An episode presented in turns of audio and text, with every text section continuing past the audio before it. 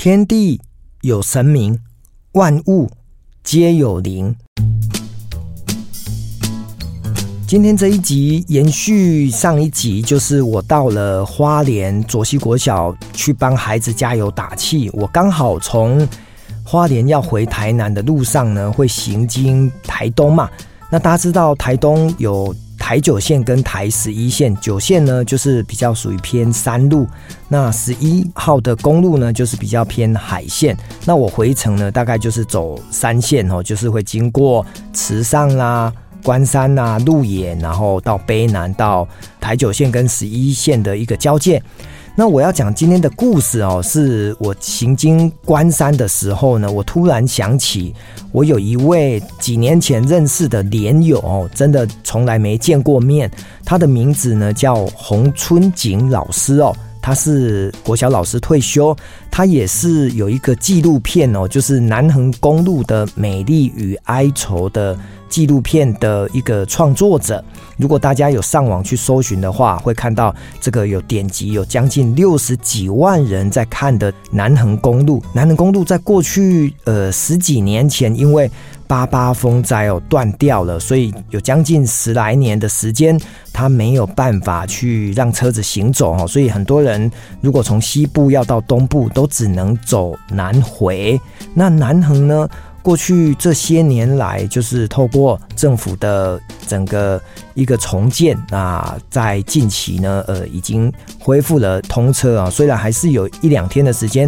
它可能还是有封闭。不过呢，这个的确是一个非常美丽的道路哦。那如果大家有呃闲情雅致，或者是想要去看一下南横的一个风景的话，真的很建议大家可以先去看。洪老师的这一个纪录片，那我要讲的就是，因为我是一个喜欢交朋友的人，那刚好呢，我自己从花莲一路往南走，行经关山的时候，我突然想起来，洪老师他家好像就在关山，所以呢，很快的我就用脸书的私讯敲他，结果确认，哎，他在家，而且呢，他也算很好客哦，所以我就。呃，去找他哈，那我觉得可以聊个半个小时，我也很开心，因为我常讲说哈，人跟人哦，不能只是透过文字跟声音，如果可以面对面，那真的是太棒了。好，那今天呢，我要讲的这个故事呢，就是因为我去找洪老师，倒不是跟他聊了什么，而是呢，我看到他呢，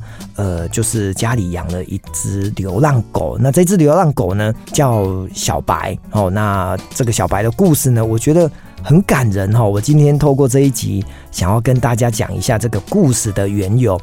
小白呢，大概在民国一百零六年的时候啊，因为他在马路边嬉戏，他到底是不是流浪狗，还是是有人领养的，这个我不知道。但是呢，就是在这个马路边玩耍的时候呢，被大卡车碾过了。那碾过之后呢，有一个我知道的，好像是一位校长夫人呢。他看到了这只狗呢，奄奄一息，就把它送到了这个动物医院。那动物医院的这个兽医啊，就说：“哇，这只狗命可以救，但是可能要花很多钱哦，将近十万块。”所以呢，这个校长夫人呢，她就在可能在一些社群平台呢，就发起了募款哦，看大家要不要来救这一只小白。那的确哈，呃，台湾最美丽的风景就是人嘛，大家都非常的好心，然后就很快的，小白的这一笔医药费就筹到了，那也就把小白。救了回来，那洪老师呢，也在这个社群看到了小白吼，那他就跟校长夫人说，那倒不如那就我来把它收养哦，那就成为他们家其中的一只流浪狗，因为洪老师他们家其实已经养了十几只了哈，所以坦白讲又多了一只啊，那也蛮好的。但是呢，等到他领养的时候呢，又有一位善心人士呢就说，哎。那还是你要把这一只狗呢，就让我来领养好了哈。那我觉得洪老师也说，哎，也可以啊。如果既然有这么多人愿意要帮忙小白，也是 OK 的。那小白呢，在那一次的车祸呢，因为他脊椎就受到受伤哈，所以他其实后脚呢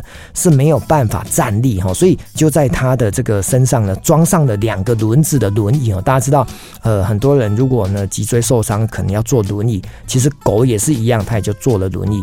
结果呢，这个善心人士领养回去之后，可能真的不知道怎么照顾哈，所以导致呢小白身上的一个皮肤呢又遇到了很多的问题啦，包括溃烂或者是长虫，所以这个善心人士就把狗呢带到了宠物医院、动物医院。结果这个兽医师就跟这个善心人士说：“哇，这个太严重了，而且又半身不遂啊，皮肤溃烂，然后又生病，看起来应该要被执行安乐死吧。”所以这个兽医师就跟这个善心人士建议说：“倒不如，我想这个真的要救命很难呐，那就执行安乐死吧。”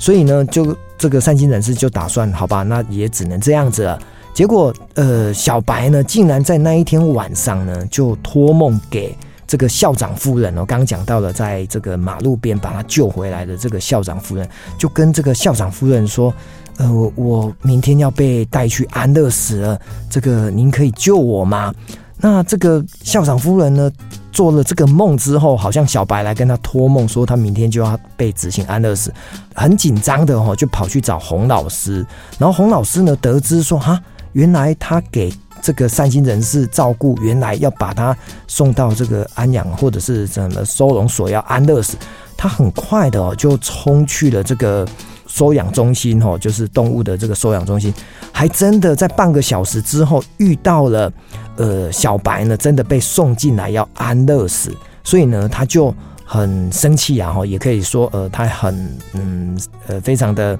呃，心疼小白的际遇啊，哈，所以呢，就跟那个善心人士说，如果你不养的话，你应该要先跟我讲，怎么会直接把他送来安乐死呢？所以这一只小白呢，就被洪老师呢又带回去领养了。好，时至今日哦，现在是民国一百一十二年哦，到现在，小白呢，因为从那一次车祸到现在，其实虽然他的呃，双腿呢不能行走，装着轮子还是可以到处走走跳跳哦。那刚好我去拜访洪老师的时候，看到小白非常的好客哦，那非常的喜欢跟人玩。然后呢，洪老师才跟我讲了这个小白呢从鬼门关逃回来的这一个故事哈。那我听到之后，呃，我真的当下有一点惊讶哈，说啊，呃，一只狗或许呢，他知道明天他即将安乐死。他会去找他的救命恩人托梦，然后最后又能够把他的一个命呢捡回来，然后又重新回到洪老师的住家哦，成为呃每天呢都能够跟洪老师呃相处在一起的一个家狗。那我觉得这个给我的回馈，我感受到的呃想法就是呃这个天地万物啊，真的都有灵性，每一个人呢。嗯，都可能需要被好好的善待哈，所以我看到小白，呃，非常的开心跟我玩。那我想借由今天这一集节目，跟大家分享这一个我从台九线回家的路上哈，行经关山，然后遇到洪老师，听到小白的故事，我想要分享给大家。